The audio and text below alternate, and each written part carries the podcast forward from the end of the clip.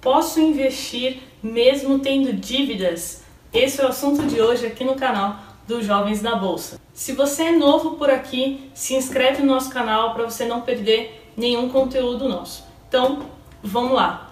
Respondendo a pergunta, a resposta é não. Você não pode investir tendo dívidas. Eu venho acompanhando é, muitas pessoas cometendo esse erro eu respondo dezenas de perguntas no nosso Instagram, no nosso Facebook, nas nossas redes sociais e várias pessoas me procuram para começar a investir e aí eu começo a conversar com elas e quando eu pergunto na questão das dívidas, elas até se surpreendem. Nossa, é, eu não sabia que eu não poderia investir tendo dívidas. Então, esse é um erro muito comum das pessoas, não cometa esse erro. E isso acontece muito também por conta da ansiedade, né, de começar a investir. Quando a gente começa a estudar educação financeira, a gente já quer colocar ali o nosso dinheiro é, na renda fixa para começar a ver ele crescer, mas é um erro muito grave se você tem dívidas é, e tem investimentos. Por que, Carol? Por que, que a gente não pode fazer isso? O principal é por conta dos juros.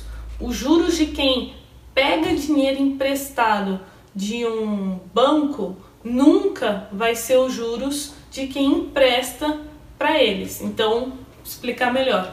É, se eu quisesse pegar dinheiro emprestado, fazer um empréstimo com um banco, eu já vi bancos cobrarem é, taxa de 8% ao mês para pegar dinheiro emprestado o que é muito alto, assim, chega a beirar o absurdo.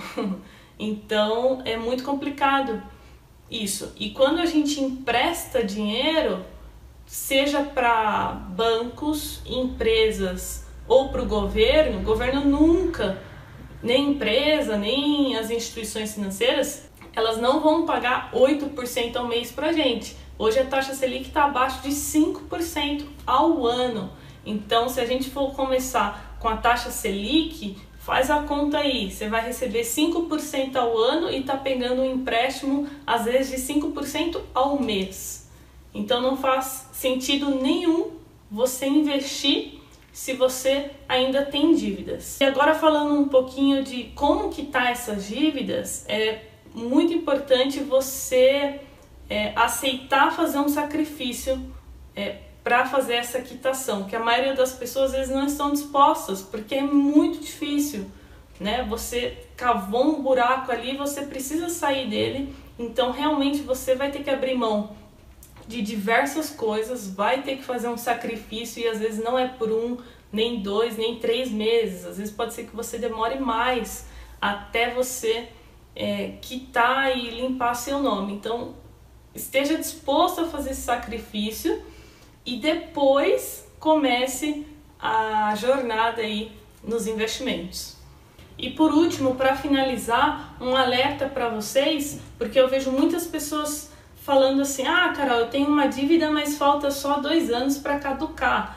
É, na realidade, o que acontece é que o seu nome vai sair lá do sistema do Serasa e outros né? Porque eles não podem continuar lá com, com o seu nome depois de cinco anos, mas no sistema do Banco Central vai ficar lá para sempre, né? Que você é, não pagou, que você ainda tem aquele débito. E futuramente, se você precisar pegar algum novo empréstimo, quiser fazer um financiamento, pode ter certeza que eles vão achar esse débito que você tem por conta é, do sistema dos bancos, tá? Então não se engane achando que as suas dívidas vão evaporar, vão sumir do mapa.